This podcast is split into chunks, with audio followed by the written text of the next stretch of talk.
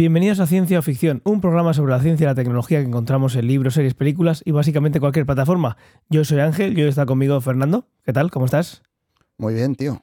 Atropellado por la actualidad. ¿Atropellado tú por la actualidad? ¿Cómo va el Zelda? Sí. El Zelda, muy bien. Muy bien. Muy, mucho Zelda. Muy, muy Zelda y mucho Zelda. Sí. Todavía no puedes hablar, Ray, no te he presentado. No sabe quién eres. Es igual. ¿Qué tal, Ray? ¿Cómo estás? Mm, Bueno, va- vamos, no, no muy mal. Sin Zelda, ¿Cómo va el Zelda? Eh, tengo cero castillos de esos, Cero castillos. cero templos completados, tengo cero de estamina y creo que tengo cero corazones. Oye, ¿no vais en pijama? No. No, no, no. Ojo, ¿Y Lordico, por- ¿quién es este? Hombre, Madre Sí, mía. Hacía tiempo que no pasaba. ¿Os acordáis? ¿Y ¿Por qué, no vais, por qué no vais en pijama? Voy en pijama, pero del frame para abajo. yo no, yo es que duermo con. Me, me pongo siempre traje de chaqueta para dormir.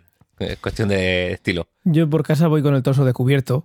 Entonces, eh, aquí siempre tengo. la- enseñando, teta. Exactamente. Aquí, a mi derecha, en este sofá que se ve Aquí por te aquí. banean, ¿no? En el sofá que tengo por aquí tengo siempre la camiseta de ciencia ficción a mano y me la echo por encima para que no nos baneen por mal gusto, sobre todo. Pero te deberías haberte puesto, o sea, sin camiseta y haberte puesto un suéter A con ver, un nudito. un nudito, como, la espera. ten- como la tendencia política de España está, está girando hacia ese tengo. lugar. Un nudito en el ombligo. con un nudito en el ombligo o un suéter sobre los hombros y sin camiseta. ¿Qué planta Yo tengo? tengo un fachaleco, me lo puedo poner. Eso se va a llevar mucho ahora. ¿Visteis que había uno que había atropellado a una de una mesa electoral con un patinete? Me lo creo. No, yo no, No he visto, visto, nada pero- Yo no he visto nada. Y luego vi otro en Molina del Segura que había derrapado con el coche porque llovió. Buah. Sí, yo bueno, eh, aquí el, el único de Molina soy yo. Entiendo que sí. Sí, sí. Me, me- de hecho me escribieron diciendo si era yo. Fíjate con qué, qué- qué concepto tiene la gente de mí. En el, pero en el vídeo se veía a la persona que iba dentro del coche. No sé. Bueno, la verdad es que yo cuando me pasaron el vídeo dije, a ver si es Ray. No, no era yo, pero escucha, podría haber sido. Yo soy el típico que está con el coche ¡ah! y tiro para adelante. Estos son cuatro gotas. Sí, exacto. Gotas la y, de barro. Y de barro. Pues nada. Sí. Tomás no ha podido estar hoy y... Está jugando al Hogwarts Legacy. No, tenía, tenía viaje familiar. O sea, está jugando al Zelda. No, eso, eh, eso cuando llegue de viaje En la- familiar sí. En, en la Switch, que es portátil, se la puede llevar. Y es muy curioso porque mientras que yo estoy jugando al Tears of the Kingdom, Antonio, que imagino que seguirá en el directo, gracias por esos 14 meses de suscripción, me aparece siempre jugando a YouTube. Es su juego favorito de la Switch. ¿Qué tío usa la. Switch? La Switch para ver YouTube. Usa la Switch para ver YouTube. Está Antonio, el- está saludándonos en el chat. Si quiere dejar algún comentario, es su aplicación favorita, ya digo. Sí, sí. No entiendo. Es su aplicación favorita. No hay mucho más que decir. Y antes de continuar, permitidme que os cuente una nueva forma de apoyo que hemos activado eh, y que podéis encontrar en la página web. Tendréis los enlaces en la descripción del episodio. Y no es nada más y nada menos que un Patreon. Hemos activado Patreon con distintos niveles, con eh, acceso anticipado a los programas y regalitos como camisetas, eh, sudaderas, pegatinas. En fin, echarle un vistazo. Esto se va a sumar a lo que ya tenéis eh, disponible para apoyarnos siguiéndonos en siendo suscriptor en Twitch. Y nada más, muchas gracias. Pues nada, vamos al, vamos al lío con el programa de hoy. Y en el programa de hoy vamos a traer, yo imagino que nos dará tiempo en una, ¿no? En una Eh, en un episodio, yo creo que sí. Pero no vamos, sé. A ver. ya siempre lo dejamos abierto al principio. Si puede ser que haya dos, pues como lo haremos en el orden cronológico de sucesos, pues mm, Si chapamos. no, pues hoy nos, hoy nos acostamos a la una y lo hacemos del tirón. Y ya no Mm, volvemos Es en que me acosté a la una ayer viéndola, entonces no sé si voy a aguantar. Hoy también. Gataka, o Gataka, vamos a, a ver hoy. Bueno, la vimos hace unos días y ahora la vamos a comentar. El título original, porque aunque en español tiene un subtítulo, o sea, si no son capaces de, de cambiarle sí? el título, eh, en español le añaden un subtítulo. Em, que no recuerdo porque intento no, no aprenderlos. Bueno, hoy eh, Experimento genético. Experimento, experimento genético. Yo hoy tengo la voz un poquillo más regular, pero bueno, pido que me disculpéis. La, la nena siempre me da algún regalo de la guardería, el centro de educación infantil, mejor dicho, Te, escupi- te escupió en la boca. seguro. Y nunca suele. Mira, papá, lo que he aprendido hoy. a escupir. A cagarte en el pecho. se- se- cuando se pone a lavarse los dientes se traga el agua, todavía no sabe escupir. Pero como no hace collares de macarrones, pues me trae, me trae eso. Eh, es del año 97. Es del año 97 y el look, este filmic de celuloide, a mí me encanta porque además se ve igual que se puede ver Terminator, ese, ese look. Me encanta. Está como exagerado, ¿no? El grano y todo. Y a mí el me dio la sensación el de que lo cogieron adrede. Pues no creo, ¿eh? Yo creo que esas, ese look es bastante, pues eso, natural de, del celuloide. Y los azules y cómo tiende al azul es bastante, bastante mm, natural, digamos. Dirigido por Andrew Nicole, que también es guionista. Una música muy chula, que no está ahí machacona, algún leitmotiv, pero tiene, tanto al inicio como al final, tiene unas notas muy, muy chulas. No sé si me atrevo a decir el nombre de- del director de fotografía. ¿Alguien se atreve? Hombre, es Lagomir Diciak. Vale. Yo ni siquiera lo tenía abierto. Te salió bastante bien. Sí, bueno, es polaco, es primo, que tengo familia polaca. Vale, vale. Y reparto, pues, eh, Ethan Hawke, Uma Thurman, Jude Law, estos tres eh, Y, y otros. y otros. Por ejemplo, a, a mí siempre me hace mucha ilusión ver Tony Salhop. Tony Salhop sale un poquito al principio, que yo lo conocí en El ¿Es el Señor padre? Monk. No. No, el que los pone en contacto, digamos, a los dos. Ah, vale. El Señor Monk, que tengo el último capítulo de Mrs. Maisel para ver, una pedazo de serie, y ahí también sale. Tony Salhop me gusta mucho y, como ha ¿Este dicho... salía en Hombres de Negro en Men in Black? Sí, es el que la revienta en la cabeza y le vuelve a crecer. sí. Y como ha dicho Ray, pues un, un largo etcétera. Me sorprende mucho la capacidad que tenéis para identificar actores. Yo, de, yo yo de. Jude Law no paso y Jude Law me costó. Sabía que lo conocía, pero no. pero Ni no- siquiera Ethan Hawke. Oye, hombre, Ethan Ethan y Uma Thurman, sí. Vale. Jude Law sabía. Yo, yo decía, este tío yo lo conozco. Ese es el nivel. y ahí me quedé. Vale. Bueno, género de la ciencia ficción, distopía y...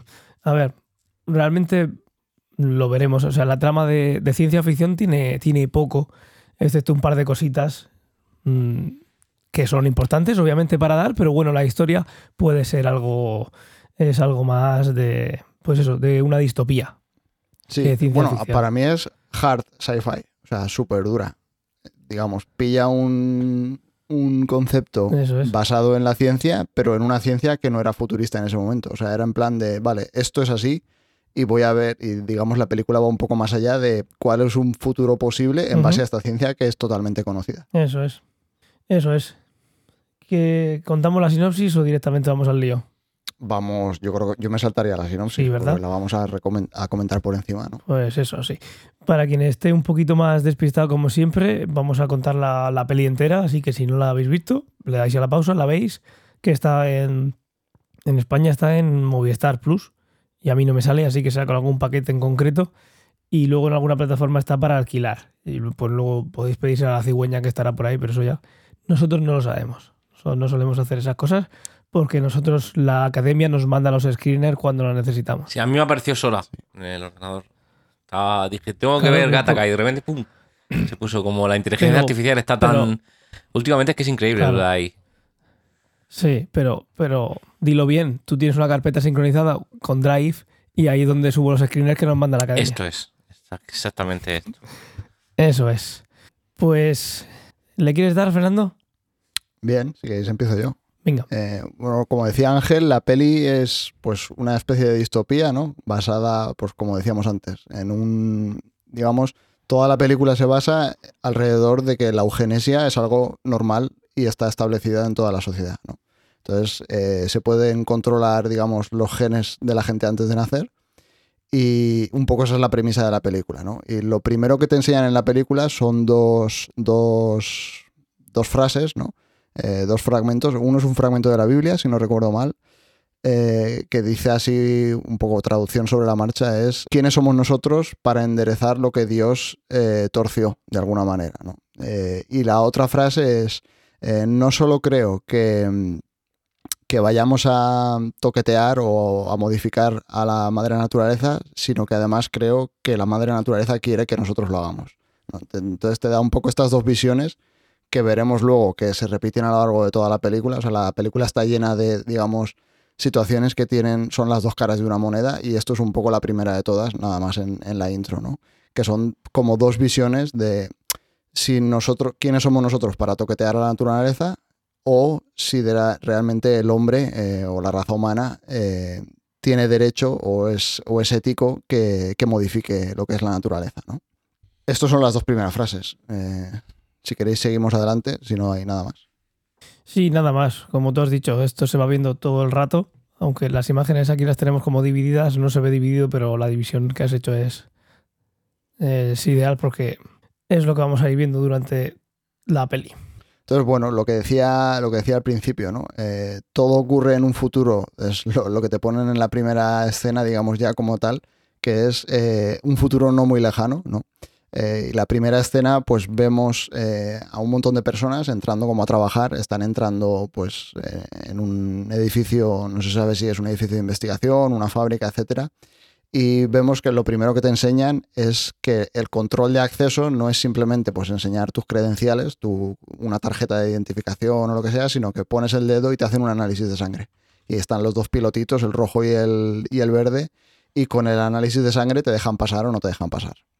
Esto es un poco lo que decíamos de que la eugenesia es algo normal, establecido, digamos, es la base de toda esta sociedad, ¿no? Entonces lo que hacen es analizarte tu sangre, te analizan el genoma eh, y básicamente lo que están viendo es que toda esa sociedad está dividida en gente, en inglés lo llamaban válid y invalid, no sé en castellano si lo habrán llamado válidos e inválidos o válidos no válidos, no sé, no sé cómo lo habrán traducido, pero bueno, básicamente es gente que tiene un genoma perfecto o un genoma sin fallos graves y gente que no ha sido modificada genéticamente y digamos son los estratos más bajos de la sociedad.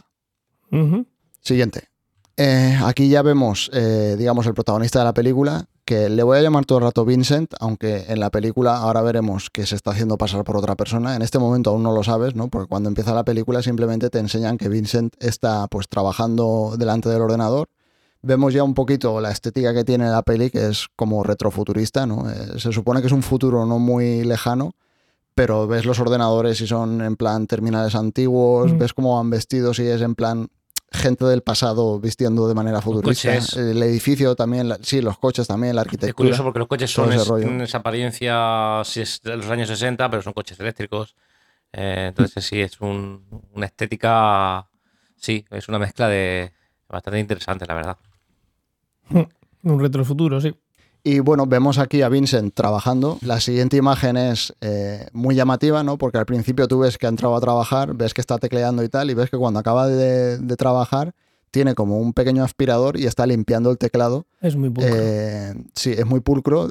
Y luego, pero ves que limpia el teclado y luego abre una botellita y empieza a tirar mierda por encima del teclado. Entonces, en este momento aún Siempre no sabes exactamente. Exacto, no sabes exactamente qué cojones está haciendo. Eh, pero bueno, ya te puedes ir haciendo una idea, ¿no? De que lo que va haciendo es eh, limpiar toda, todo su rastro eh, biológico y dejando un rastro falso. Sí, antes de, de, continuar, aquí hay una escena también que justo cuando acaba de... Ya es, ya es, ya es significativo que tenga un, un soplete en su mesa eh, de escritorio. honestamente, creo que ya llama la atención, pero bueno. Depende, ¿Tú no tienes? Yo no, no, no, no, no suelo. De hecho, tendrías que ver... El, si levanto las teclas, ya si queréis hacemos una competición. No hace falta. Eh, eh, luego a continuación viene su jefe, eh, que está, él estaba haciendo una especie de programación donde se veía Júpiter y, o Saturno, no recuerdo bien el planeta. Saturno. Saturno, Saturno y, Titán, ¿no? sí. Está haciendo como un, un plan, plan, de vuelo. vuelo. Uh -huh. Y habla de que lleva como 100.000 líneas de código, vamos, un trabajo perfecto. Lo cual de repente ya uh -huh. vuelven a, a, sacar. Sin ninguna equivocación. Sí, sacan el, el, el talento, digamos que el buen hacer que tiene Vincent barra otro cuando está claro que eso lo haría una ella. No tendría que estar Vincent ahí, ¿no? En el futuro. Sobre todo para trazar un plan de vuelo, o sea, que tampoco. sí, sobre todo para eso, que, que, lo, que, están trazados ya. Entonces, bueno, aquí es. No sé si antes ya había una voz en off, pero aquí empieza la voz en off que es Vincent explicándote de qué va la vaina, ¿no? Entonces, eh, te empieza a contar que la sociedad está dividida en dos castas eh, enormes. Una es la de los que han nacido, digamos, de manera natural, de manera biológica, o al menos natural como lo entendemos nosotros hoy en día, uh -huh. que es que, bueno, pues dos personas tienen un hijo y es la lotería genética, ¿no? Le puede salir bien, le puede salir mal. Y luego hay otra serie de. hay otro procedimiento que es lo que comentábamos antes, ¿no? Que es la eugenesia, donde antes de nacer, digamos, pues bueno, se utiliza la fecundación in vitro eh, y antes de implantar el, el embrión ¿no? el, en, en, el útero, eh, te, hacen, te, hacen, un análisis, te detectan cualquier cosa, te pueden elegir, te pueden toquetear los genes para evitar enfermedades, etcétera, etcétera. Y aquí te cuenta que él es un hijo natural, porque los padres se querían mucho y no querían hacer esta historia, entonces tuvieron el hijo de manera natural. Y al segundo de nacer, esto te lo enseñan aquí, te ponen la escena del parto y en mm. cuanto le cogen el bebé le hacen un análisis de sangre y ya la enfermera empieza a decir, eh, no sé cuántos, no sé menos, tal. Y una de las cosas que dice es, esperanza de vida esperanza de vida 30 años, ¿no? Porque tiene como una insuficiencia cardíaca o es propenso a tener enfermedades del corazón. Sí, aparece probabilidad de no sé qué cardíaco 99%. Sí. Y entonces él te dice aquí, bueno, no sé si aquí o un poco más adelante, que aunque esta sociedad, eh, digamos, está estas dos castas y es técnicamente ilegal discriminar a la gente por, su genotipo. La ley, hay una ley de no discriminación. Hay una ley de no discriminación, pero dice, claro, que se la pasa por el forro todo el mundo, porque te cogen cualquier muestra de has tocado algo, eh, se te cae un trozo de piel o lo que sea y te hacen un análisis sin decirlo. Exacto. Y luego no te contratan. Y ya está. O sea, esto creo que se llama genoísmo, lo he aprendido hoy. La discriminación mm. por. Aquí hay un. Hay una cosa graciosa y es que la madre le llama Anton y desde fuera el, el padre dice Vincent Anton. Sí, no le quiere poner su nombre, o sea, porque se lo, cuando le dicen que va a vivir solo 30 años, el padre es más facha que, Menudo padre. que lo parió. Votó ayer, ¿eh? Sí. y para quien no se entere, porque nos escucha mucha gente de, Latinoamérica, de México, tenemos muchísimos oyentes. Em, eh, ahora cuando estamos grabando, eh, fueron es lunes, ayer fueron las elecciones autonómicas y municipales en, en España y de ahí viene estos chascarrillos que nos van a ir saliendo por no llorar. Perdona, Fernando, que te he cortado. Entonces, bueno, pues es la escena de cuando él nace y le hacen este análisis y tal. Y un poco aquí te cuenta cómo es su infancia, y su infancia es una mierda, pues por lo que decía Ray, que el padre, bueno, lo que decía Ray Ángel, el padre no le quiere. Por ejemplo, en la escuela tampoco le quieren coger porque, digamos, tiene discriminación. Tiene discriminación por no tener un material genético eh, lo suficientemente bueno. Y te cuenta también que el segundo hijo de la familia, eh, los padres en cierto modo se dejan de tonterías y lo hacen por la manera estándar en la sociedad, que es fecundación in vitro y lo tengo aquí apuntado porque siempre me olvido el nombre, diagnóstico genético preimplantacional, que es lo que decía antes. Te analizan todo el genoma y te detectan cualquier fallo que puedas tener y te quitan enfermedades posibles, etcétera, etcétera. Entonces el segundo hijo es un hijo normal, entre comillas, eh, dentro de esta sociedad. Sí, lo que se ve en la, en la imagen es eh, el momento en el que se ve que digamos que tienen óvulos ya fecundados, tienen cuatro y, y de ahí viene el qué hacemos con ellos. ¿Quieres que toque mm. más aquí, más allá? Eh, un poquito a la carta dentro de lo que cada uno quiera, porque ellos mismos dicen, no habíamos pensado hacer tanta cosa, algo así simple y ya está, pues el básico de que no tenga enfermedades y tenga una esperanza de vida y, y ya está creo que es la única persona negra que aparece en toda la película, si no recuerdo mal, que me llamó la atención también. Porque luego en toda la, en todo Gataka, en toda la empresa, son todos altos, rubios, blancos, etcétera, etcétera. Sí, eso yo lo pensé, que no, no estaba ese. Es un tipo de racismo diferente, en este caso, mm. en cuanto a lo bueno que es la especie y la pureza o la perfección. Y en un momento pensé, ¿y esto cómo lo llevarán con las razas? ¿Tendrán ahí como una diferente vara de medir? Que Se supone un poco más adelante. los dos depende también del color de la piel o qué. un poco más adelante, cuando. Ahora lo comentamos, porque son dos, dos, imágenes más adelante. Entonces, aquí es un poco pues el nacimiento del segundo hijo y te cuentan un poco la infancia de los dos, cómo el padre no los trata igual a los dos, cómo a él no le cogen en la escuela porque es propenso a enfermedades y tal y cual y te cuenta un poco la relación que tenía él con el hermano y eh, aparece un tema que vuelve a ser recurrente luego a lo largo de toda la película. Con, Anton. Sí, con Anton. Eh, que es el juego al que jugaban de niños, que es, no sé cómo lo traducirían en castellano, pero es el chicken, en la gallina, ¿no? Eh, sí, creo que lo traducen igual. Yo lo he visto en castellano y creo que era gallina que consiste en echar a nadar en la playa y el primero que se da la vuelta para volver es el que ha perdido, ¿no? Es como que no te atreves a seguir nadando. Antes de esta imagen, y lo que dos detalles importantes que ves cómo el segundo hijo va creciendo. Hay un momento en el que se están midiendo y se ve la altura de mm. Vincent con 10 años y como su hermano con 8, dos años menos, ya le saca un palmo. Le saca un palmo ya. Sí, la imagen que estamos viendo ahora, para quien nos esté escuchando, es una imagen cenital con los dos chavales con los dos nadando. nadando. Sí, entonces el Anton siempre es superior, ¿no? Es físicamente mejor. Al padre, los padres La madre no se ve, pero el padre claramente eh, le quiere más. Y el, este Vincent pues arrastra todo eso, ¿no? toda la infancia de ser el segundón, aunque haya sido el que haya nacido primero. Y sí, tienes la, escena esta que están nadando, porque lo que te cuenta aquí es que siempre ganaba Anton, pues porque es mejor, eh, es más fuerte, más sano, puede nadar más lejos. Hasta que hay un, día en el, que, en el que vuelven a jugar a la gallina esta y Vincent eh, le gana. Es la primera vez que le gana, es la única vez que le ha ganado y de hecho le pega tal paliza que, que Anton está a punto de morir. O sea, se está ahogando y él coge y lo, saca del, agua y, le salva la vida. Yo, yo, creo que la catarsis que hace que también él se intente superar también viene de una conversación que tiene con, con su padre. Él está leyendo en la cocina un libro que era de manual de, para ser astronauta, no, no recuerdo el nombre del manual. O piloto, sí, no me acuerdo. Em, y en ese momento su padre, mientras está leyendo, le dice, no te esfuerces, no sirve nada, lo más cerca que vas a estar de, eso es ser limpiador. Eh, y yo creo que eso es también una buena patada en el culo por parte de su padre. Sí, la madre también le dice que, que, no se moleste, que, no le, que nunca le darán un trabajo de ese estilo, pues por, porque con la enfermedad que tiene eh, es imposible que se lo den. Y él es un poco, digamos, la fuerza de voluntad, ¿no? O sea, eso es uno de los temas de la película, que él nunca se rinde y como que siempre intenta dar más. Entonces aquí en esta escena, pues le gana, le salva al hermano y para él es un poco el romper con la familia también, ¿no? Dice que a partir de ese momento él se fue de casa, abandonó a la familia, no les vuelve a ver y le quedan un trabajo en, en Gataka, que es la, una empresa aeroespacial, que es lo que vemos ahí en la siguiente imagen. El primer día cuando llega, que es lo que os decía antes, que cuando está de camino, él aquí te está contando toda la historia de la, de la sociedad y dice, ya no se discriminaba por sexo o por raza, tal y cual, solo por tu genoma. Eh, y la gente que tiene un genoma, digamos los naturales, los que no han sido modificados genéticamente, pues son unos parias y los únicos trabajos que hacen son los trabajos que no quiere hacer nadie. Y aquí llegan todos ahí en un carricoche y lo que hacen es limpiar los cristales, sacar la basura, etcétera, etcétera. Pero les dan ese tipo de trabajos empieza a trabajar en, en Gataca, ¿no? Y llega un momento que, digamos, él siempre su sueño ha sido ser astronauta, eso también te lo enseñan en alguna escena de pequeños que están ahí como representando el sistema solar y tal y cual.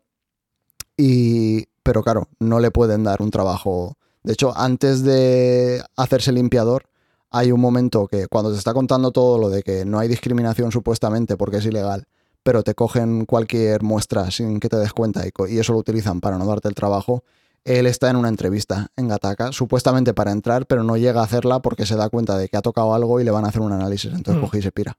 Aquí ya lleva un tiempo trabajando, trabajando de limpiador. Eh, hay un momento que se sienta como en, el, en, uno de los puestos ahí a toquetear el ordenador y tal y cual, y ahí es como que decide, bueno, voy a intentarlo. Y aquí es cuando te introducen, eh, digamos, hasta este momento te han introducido lo que es la sociedad de las dos castas, y aquí lo que te introducen es que hay una manera que la gente que, no ha sido modificada genéticamente intenta eh, subvertir este orden, ¿no? Entonces lo utilizan, eh, no recuerdo cómo lo llaman exactamente. es como una, Sí, una, escalera, prestada. ¿no? Entonces lo que te dice es que lo que hacen es eh, utilizar las muestras biológicas de otra persona que sí que es genéticamente modificada para hacerse pasar por ellos y, y tener una vida, entre comillas, normal. Aquí es cuando te introducen al, tipo este que le dice, bueno, pues eh, si te quieres hacer pasar por otro, tengo aquí un montón de personas y tengo una persona que es ideal, se parece a ti, tal y cual, y es su, digamos, su genoma es de puta madre. No, recuerdo cómo contactan. No aparece, o sea, él está haciendo como no sé cómo se llama, no, no son dominadas. Está haciendo ejercicio, se pega un ostión y está diciendo que por, Sí, por mucho que entrene, nunca me darán un trabajo porque no van a mirarme ni a mí ni mi físico, simplemente van a mirar cuál es eh, mi genoma, ¿no? Se le cae el libro que se ve ahí que es eh, Stellar Travel o Stellar Flight o algo así. Y entonces es cuando llega el tipo este, que se supone pues, que ha quedado con él y están ahí haciendo el trato. y básicamente amarillas. Dice que no, que no es de los que se encuentra ahí, pero vamos. Sí.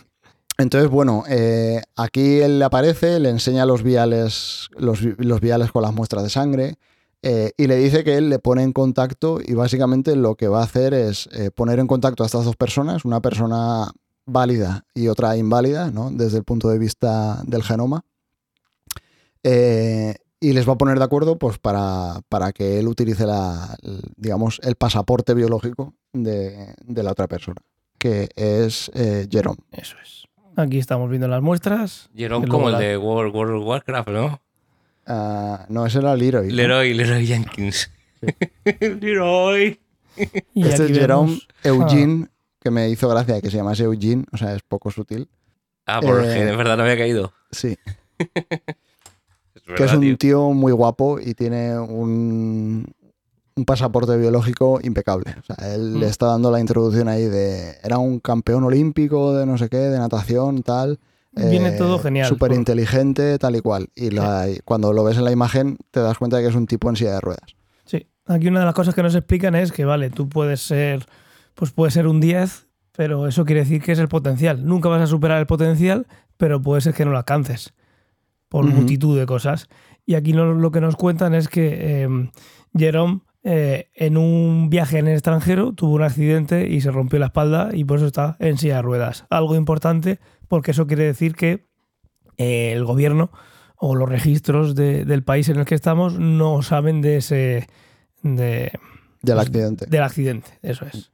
Entonces, todo el mundo asume, o sea, porque no hay constancia de que este tío ahora sea un inválido, pero no podría conseguir ningún trabajo porque aunque los genes fuesen de puta madre, sigue siendo, digamos, ahora tiene una discapacidad y está, está jodido igualmente. Entonces, eh, aquí la idea es que eh, Vincent utilice su, su pasaporte biológico, su sangre, su orina, etcétera, etcétera, para hacerse pasar por un válido, eh, que gane dinero para los dos y un no sé cuántos por cien, no sé si es un 20 o un 25 por cien, para el dealer este que, que los ha puesto en contacto.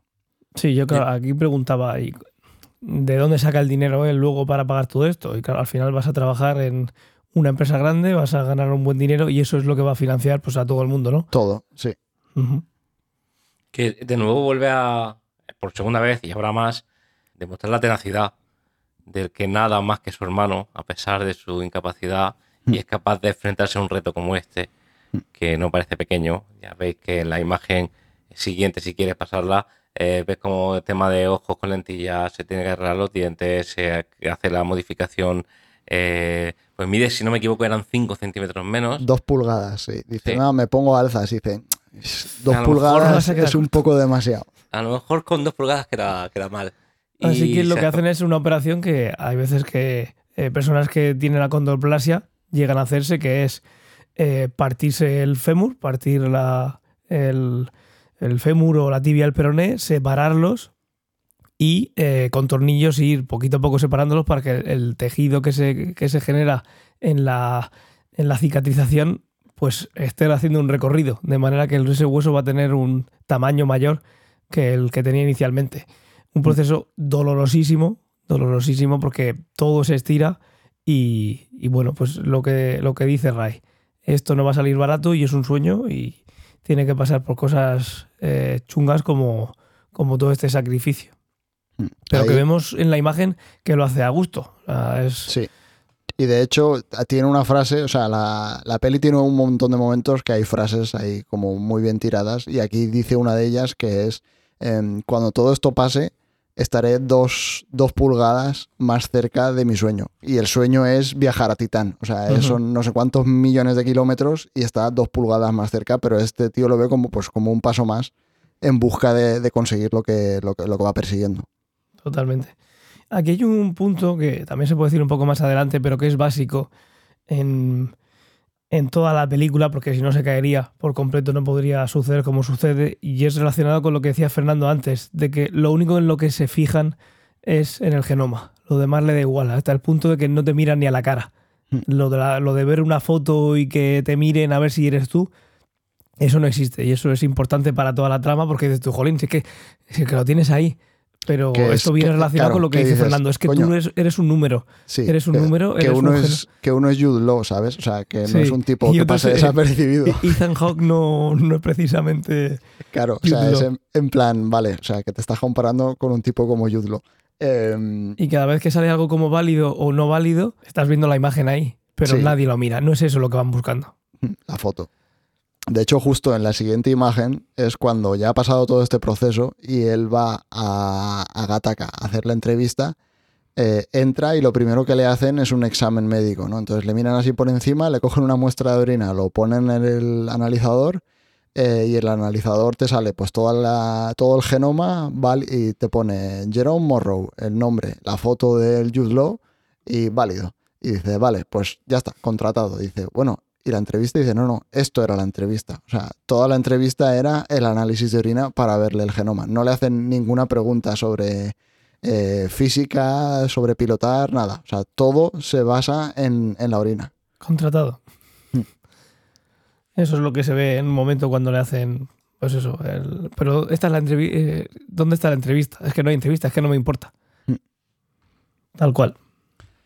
Entonces, bueno, pues le contratan y empieza, digamos, su día a día trabajando para, para Gataka, ¿no? Entonces, aquí es algo que ya se había visto un poco al principio de la película, pero como que no tienes ningún contexto, entonces cogí todas esas imágenes y las puse aquí porque se repitieron otra vez. Una vez le dan el trabajo, él empieza su rutina. Su rutina es todos los días eh, entra en una especie de ducha y se empieza a rascar con una piedra pómez, a quitarse toda la piel muerta, todo el pelo, tal y cual que se le pueda caer, se lo quita todo, luego lo incinera tiene muestras de orina de, de Jerome, tiene sangre de Jerome almacenada, se pone ahí como unas huellas dactilares falsas con, una, con un saquito de sangre para cuando le hacen el análisis en la entrada, hmm. lleva la orina por si, porque también le hacen test, o sea, hacen test continuamente, porque siempre están buscando a alguien que se les haya colado.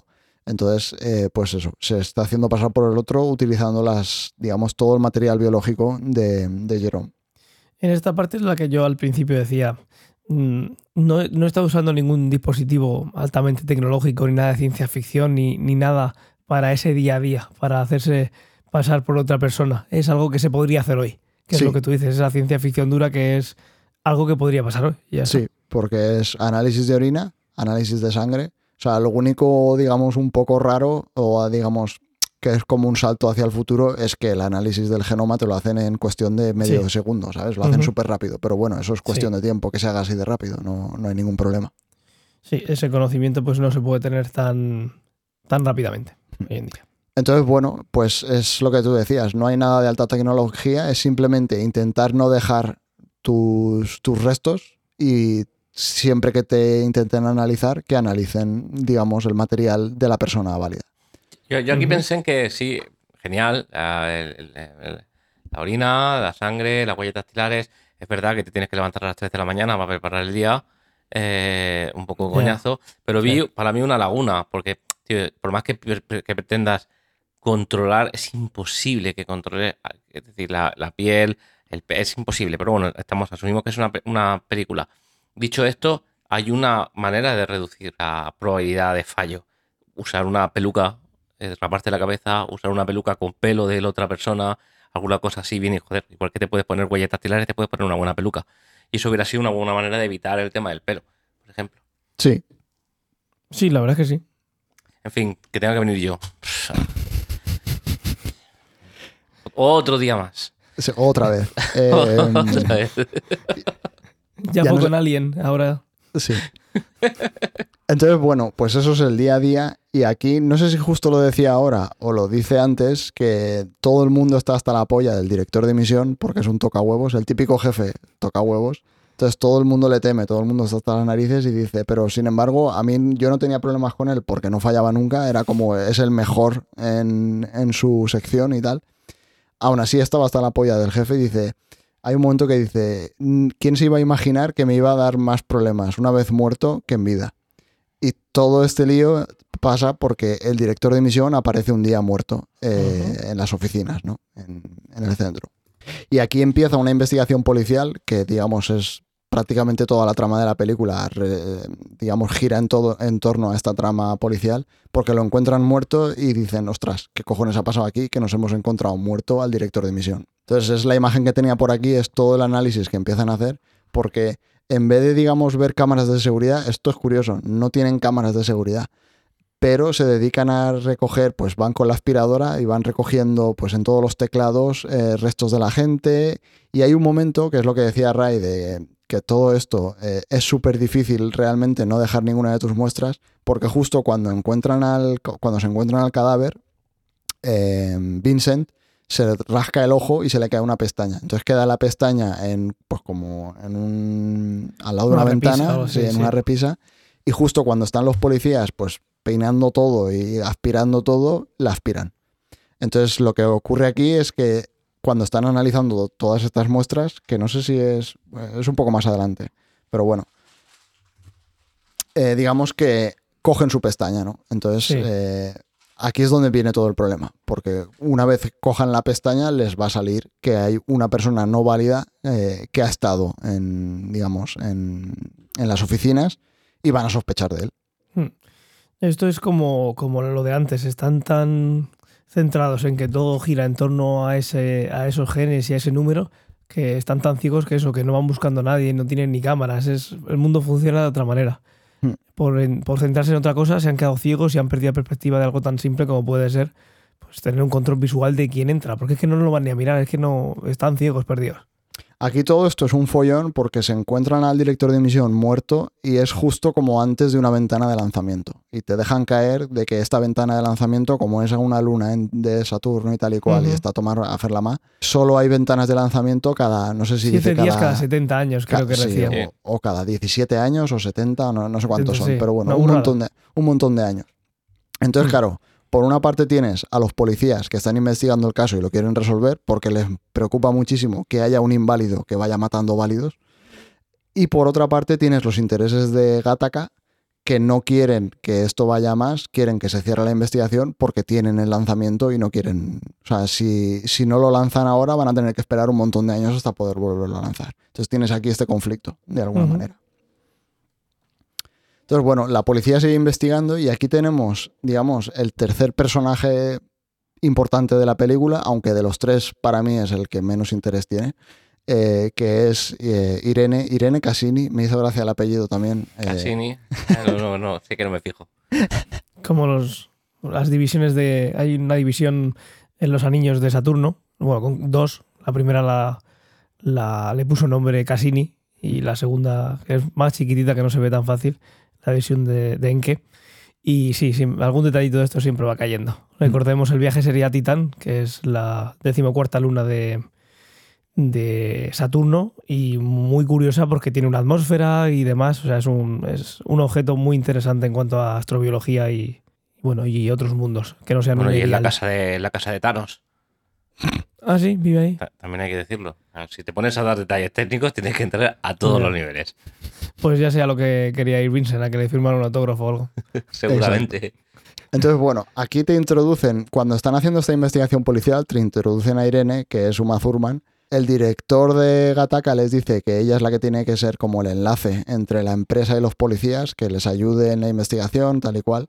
Eh, y hay como una especie de indicio de relación entre Irene y, Vincent. Eh, están los dos ahí mirando los lanzamientos. Ella le dice, mm, le echa en cara como que siempre parece que todo le da igual, pero es el único que va a ver todos los lanzamientos y tal y cual, ¿no?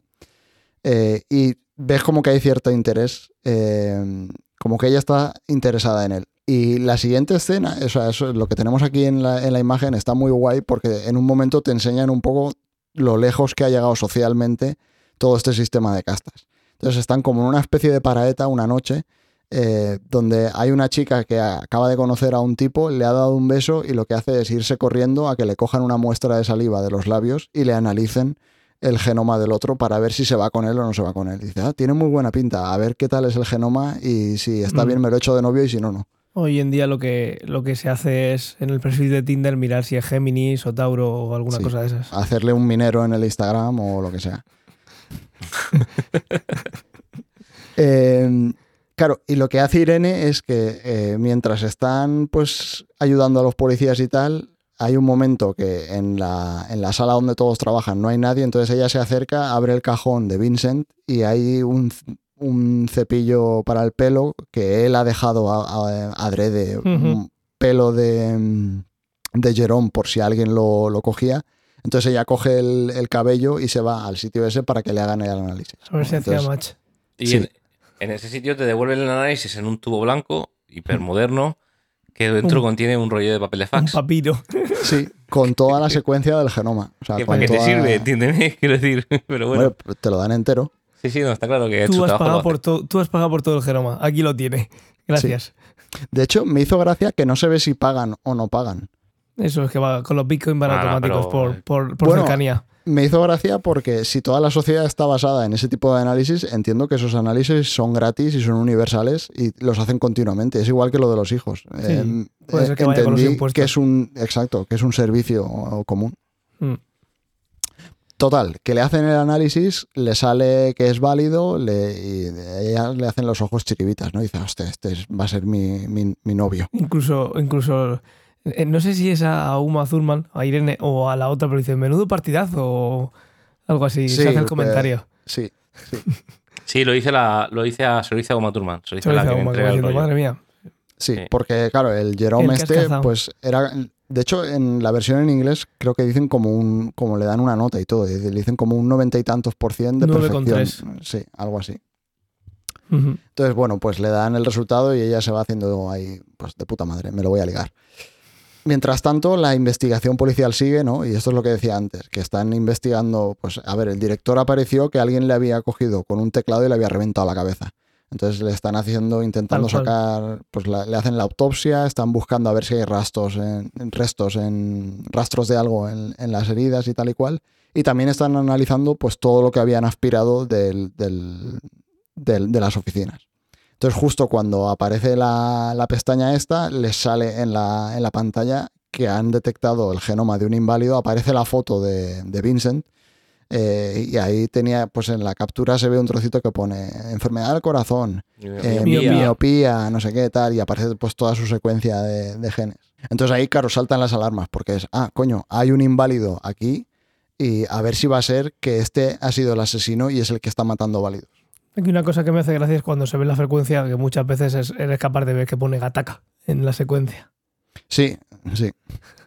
Casi, casi, pero en algún momento salía ahí como que la secuencia ponía, ponía Gataka. Entonces, bueno, a partir de este momento, pues la policía, digamos, como que ya tiene una idea de lo que ha sido el crimen, ¿no? Hay un inválido que está, se ha colado en Gataka y está matando, y está matando, matando gente. Hay dos policías y uno es como que tiene esta teoría y otro, eh, digamos, está el mayor y el joven, ¿no?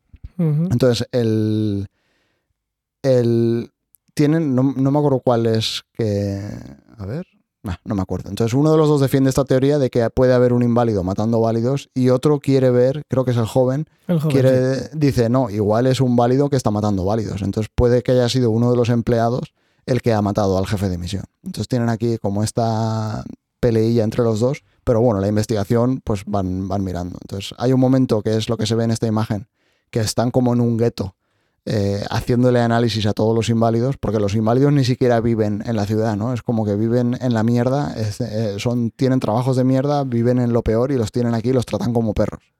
Pero no hay discriminación. Pero no hay discriminación. A ver, son inválidos. Son por algo. ¿Cómo lo dice en español, Ray? ¿Tú te acuerdas? Es creo, que, es inválido, pero no, no, no me acuerdo. No lo sé, yo la vi en, la vi en inglés. Entonces, bueno, ellos están buscando aquí a los inválidos, no encuentran a nadie porque evidentemente Vincent no vive ahí, o sea, Vincent vive en una casa de puta madre, luego veremos alguna imagen. Y aquí es como que, vale, pues todo este trozo de la investigación no ha llevado a nada, entonces vamos a seguir buscando en los empleados. Y entonces empiezan a hacer pues controles arbitrarios, eh, aleatorios en los empleados, los cogen a todos, les hacen un análisis y tal y cual. Tampoco lo encuentran porque, claro, cuando le hacen el análisis a, a Vincent, va preparado, ¿no? Va con las muestras. Hay un momento que casi están a punto de pillarle, pero les hace la jugadiña eh, y también les cambia la muestra y tal y cual. Mm. Total, que no le pillan. un poquito más adelante, pero sí. Mm. Eh, un poco. Eh, también tengo que decirte que, decir, teniendo un policía ahí. la jugadiña. Sí, la jugadiña un poco barata, pero bueno. La jugadiña, he, puesto en Google, Gataka válidos y, y me ha puesto no válidos. No válidos. vale sí, no, entiendo que la traducción literal es no válido. Claro, es que inválido tiene mm. otro significado. Pero a mí me hace gracia también que en inglés sea inválido porque realmente Jerome es inválido. Literal, sí. Y, todo el mundo también, porque los tienen ahí. Pero en inglés inválido no es inválido, es disable, ¿no? Sí, pero yo creo que también lo utilizan. Según como lo quieras. ¿El otro cuál es? Crippled. Sí. Que es un poco más de más despectivo. Total, que siguen eh, investigando el caso y siguen haciendo controles arbitrarios. Y aquí lo que les pasa, lo que le pasa a Vincent es que una noche está, pues ha salido eh, con, sí, de jugar con Irene. Han ido a ver un pianista que tiene 12 dedos, o sea, tiene 6 dedos en cada mano. Eh, y como que también sería un no válido, pero como tiene un dedo extra y eso le vale para ser un pianista de puta madre, pues el tío está ahí que todos están perdiendo la cabeza con él. Y le dice, pero dice Vincent, dice, esto se podría tocar con dedo. Dice, no, no, esta obra es para 12 dedos. La pieza es de 12 dedos. Sí. Total, que a la vuelta de todo esto se encuentran un control ahí en la carretera que están parando todos los coches y haciéndoles análisis. Esta imagen la cogí porque me gustó mucho, digamos, a nivel fotografía. Mm. Está todo verde, los conos naranjas, tal y cual, y él se quita las... El gesto está muy guay, ¿eh? Casi, Las casi imperceptible. Sí, se, se quita las lentillas, las tira al suelo porque les están mirando a ver, eh, les están identificando y tal. Están a punto de hacerle un control con la saliva y él hace otra jugadilla ahí para que le hagan el análisis de sangre y todo No, salga que, bien. no querrá usted una muestra contaminada. Sí. Que me, me he dado el lote con mi pareja.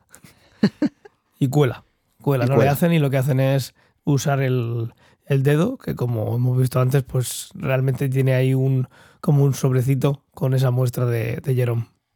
Entonces, bueno, pues eh, se libran otra vez, eh, tienen una noche de eficiente sexo genético mejorado. Eh, Bueno, antes de- del eficiente sexo genético en una casa a la orilla del mar y unos ventanales de la hostia, hay que reconocer que hay un momento en el que paran, ella le quiere enseñar el amanecer, Sí. o no sé si es la misma cita, porque ahora Sí, mismo- sí, es ahí. Sí.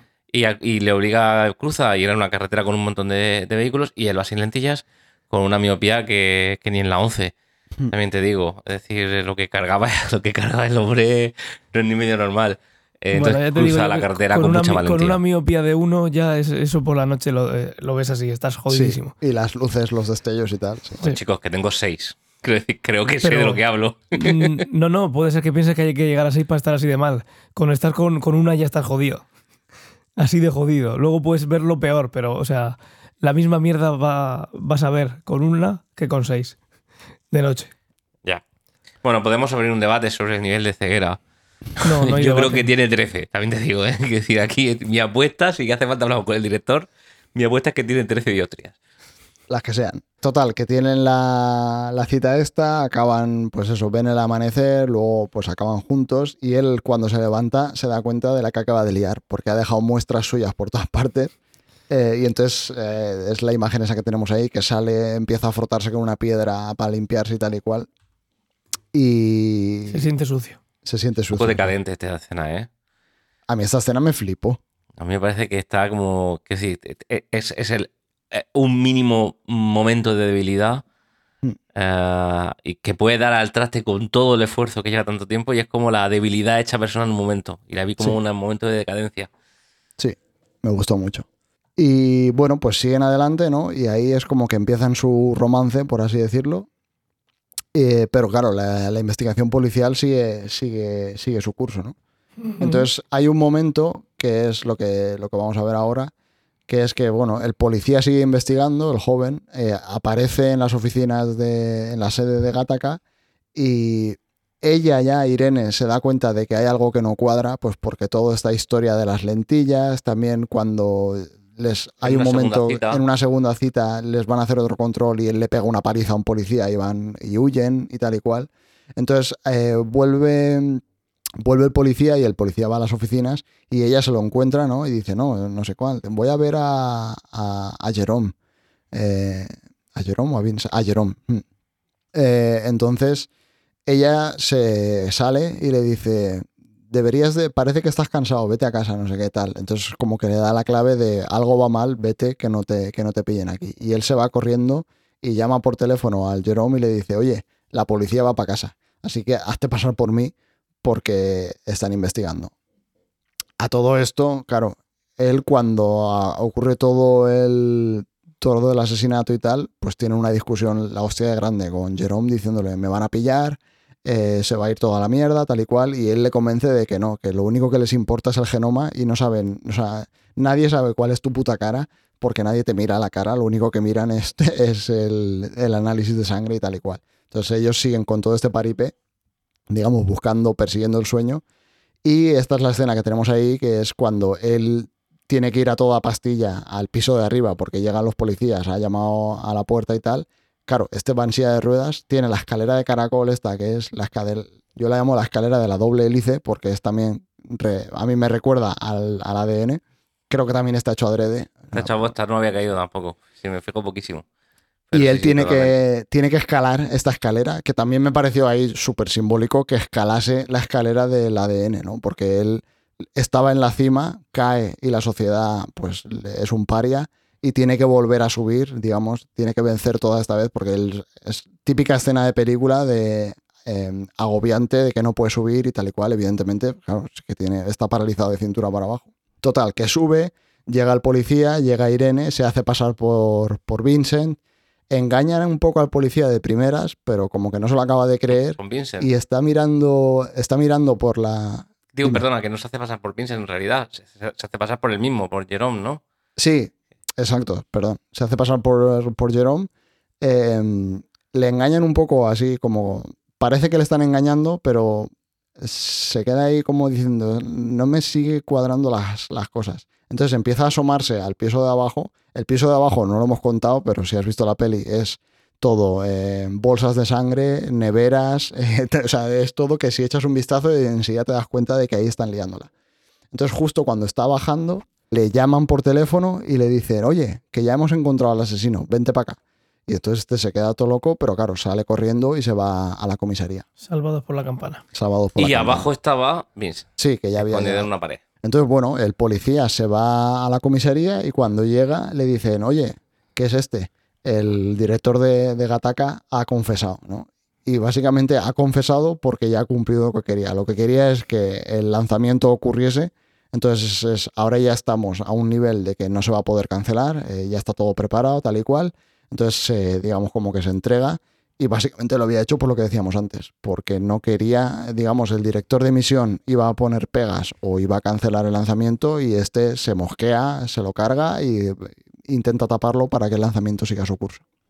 Pero al policía joven no le cuadran las cosas. O sea, eh, digamos como que, vale, este ha, declarado de que ha sido el, culpable. ya está resuelto, pero ¿qué pasa con el no válido? ¿Qué pasa con el, ¿Qué pasa con el no válido y qué pasa con, con Jerome? ¿no? Que a mí no me cuadran las cosas. Eso es. Lo que no recuerdo es por qué, o sea, el, inspector está en la oficina, está en el ordenador de Jerome eh, o de Vincent, y en ese momento Vincent va a la oficina también y es cuando se encuentran. Sí. El motivo por el que Vincent va, porque era un momento en el que la oficina estaba vacía, no, no lo recuerdo. Ah, bueno, es que yo no sé exactamente si eso es justo después. O sea, él cuando está en la comisaría coge y se pira eh, pero no sé si exactamente en ese momento se va a Gataca o es al día siguiente o es en otro mm, momento. sí, claro. temporal. Y, y, él llega, ¿no? Llega, es lo que decía Ray, llega mm, Vincent a, pues digamos, a su puesto de trabajo y está sentado en el ordenador eh, el policía. El policía que en ese momento descubrimos que es Anton. Bueno, en no un sé si, giro. Sí, yo no sé si alguien se daría cuenta antes, yo no caí en el momento en el que la vi la primera vez. Eh, es que creo que no, dan se pistas. claro, se les ve de jóvenes, ni siquiera sé si es el mismo actor, porque no, me he puesto a mirarlo, pero bueno. no es el mismo. Entonces, es, algo que no quieren que vayas. No es algo que tengas que descubrir tú en la trama. Lo descubren ellos cuando les da la gana. Entonces, justo ahí él dice: ¿Qué pasa? ¿No te acuerdas ya de tu hermano? Entonces ahí te das cuenta, pues eso, que el policía es el hermano que supuestamente era el mejor, pero acaba teniendo un trabajo de policía. Esto antes, en algún momento de la película lo dicen, eh, cuando ellos están investigando el caso, hay un momento que tienen como unas pruebas físicas que Vincent va corriendo y tal, y tiene una grabación del corazón de, de Jerome para que no lo detecten y tal. Y ahí Anton está preguntando cosas al director y hay un momento que le dejan caer como que, bueno, eh, aquí todo el mundo que hay es de puta madre, si no fuesen tan de puta madre, en vez de estar aquí se habrían hecho policías o algo así le dicen. Como diciendo, tú también eres un trozo de mierda, a ver qué te has creído que eres. Eh, o sea, como que dentro de el o sea, dentro de, mm, digamos, de este, ¿cómo lo has llamado antes, Ray? se llama, se me ha olvidado, pero espérate, porque lo tengo por aquí escrito. Se llama eh, selección artificial o genoísmo. Dentro de este genoísmo no solo hay dos niveles. O sea, dentro de la gente que es superior también hay distintos tiers. Y, tú no eres del, del, top. No, no estás en el tier one. Entonces, bueno, ahí discuten, él le dice que lo que está haciendo está feo, que no se merece estar ahí porque es un pedazo de mierda y sus genes son una basura y que él era mucho mejor y tal y cual. Y claro, y ahí como que Vincent le dice, pero tú quién te has creído que eres. O sea, te recuerdo que te pegué una paliza nadando cuando éramos chavales. Y, le y encima tuve que salvarte. Sí, encima tuve que salvarse, que, que salvarte. Entonces él le dice ahí como que nunca me ganaste, no sé qué tal, ahí perdí yo mismo, no sé cuántos. Y dice, bueno, pues te lo vuelvo a explicar. Y se lo vuelve a explicar. Se van otra vez. y, el agua. y se lo vuelve y se lo vuelve a explicar. Ahí tenemos la otra. Me gustó, pues, esto es otra escena, digamos, de esas que se repiten porque es el mismo plano, pero por la noche, en vez de nadando para la izquierda, nadando para la derecha, o sea, está ahí y vuelve a, ocurrir lo mismo. Vuelve a ganar Vincent, se vuelve a ahogar eh, el otro, eh, Anthony, le tiene que salvar y le da la clave, ¿no? Lo que decía Ray al principio de ¿Sabes por qué te gané la primera vez y por qué te he vuelto a ganar? Y por qué he llegado a ser ingeniero y voy a viajar al espacio y tal y cual. Y es pues porque nunca me guardé energías para volver. O sea, como que siempre lo daba todo y, digamos, ponía el 100% en lo que estaba haciendo en ese momento y lo daba todo. Cosa que los que hacen, los que tienen la modificación genética en esta sociedad es como que... No hace falta. No hace falta, ¿no? Tienen ese derecho, ¿no? Ese falso derecho que se creen que todos les tienen que, llegar dado, pues porque son mejores genéticamente. Entonces, bueno, pues lo que decía, ¿no? Se vuelve a ahogar, le tiene que volver a salvar.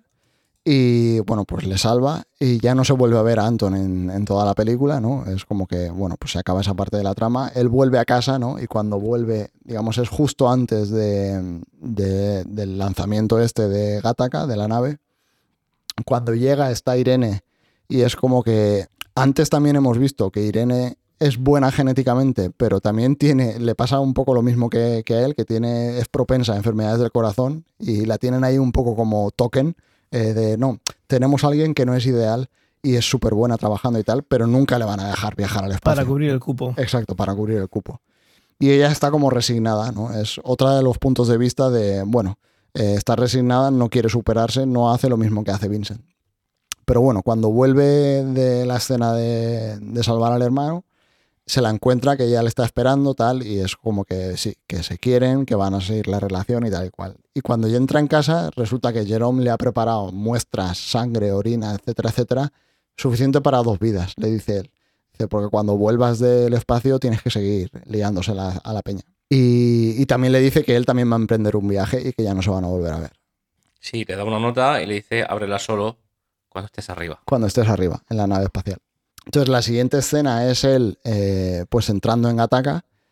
Nos tiene un último análisis para el que no estaba preparado, ¿no? Hay una última prueba antes de entrar al cohete. Se encuentra con el médico, que es eh, mi personaje, de mis personajes favoritos de esta película. Le hacen análisis y como no llevaba ninguna muestra, pues sale que es inválido, ¿no? Y al principio de la película él le había dicho, eh, mi hijo, algún día te contaré la historia de mi hijo, tal, y aquí se le vuelve a sacar el tema, ¿no? Eh, mi hijo es súper fan tuyo. Eh, quiere ser también, no sé si le dice que también quiere ser piloto espacial o tal y cual, pero no creo que pueda lograrlo porque su genoma no es tan bueno como el tuyo, tal. Y justo cuando le está contando toda esta historia sale que es inválido y le dice, pero bueno, igual algún, en algún momento lo puede lograr, tal y cual. Y él le da un botón y le deja pasar, ¿no? Y le dice, aquí te dan a entender de que él todo este tiempo ha sabido que se, que se la estaba liando.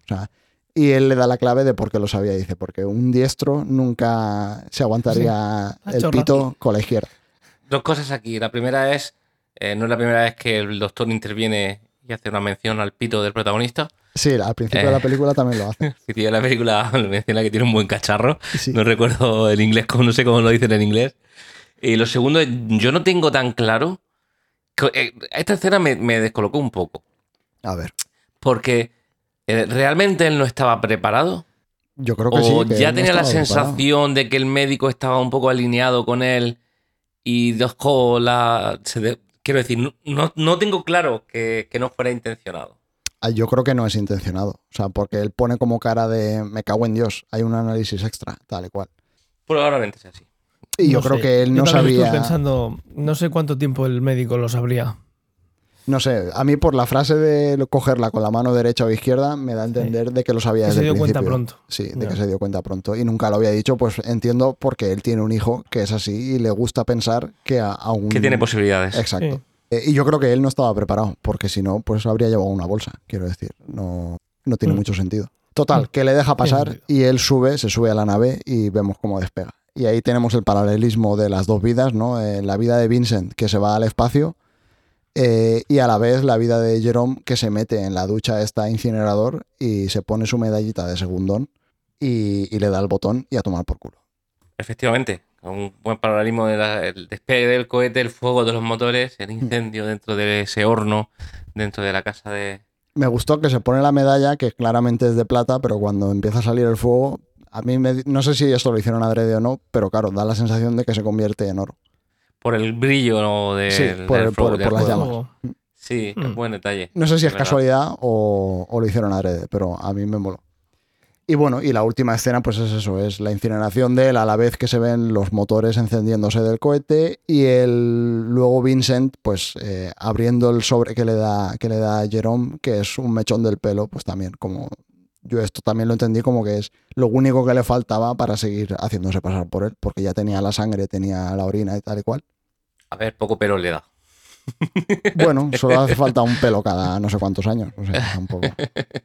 También, en, claro, esto, bueno, y ya está, esto es la última escena que teníamos. Eh, luego se ven las estrellas y tal, hay un par de frases ahí súper chulas de viajar a... Igual estoy volviendo a casa, el mundo este no me quería y, tal y cual. Pero nada, aquí se acaba la peli. Muy bien. ¿Qué os pareció? Muy chula. A mí esta peli me gustó mucho cuando la vi la primera vez y ahora que la he vuelto a ver me gusta más. me, me parece muy guay esta película. Sí, no sé, a mí no es...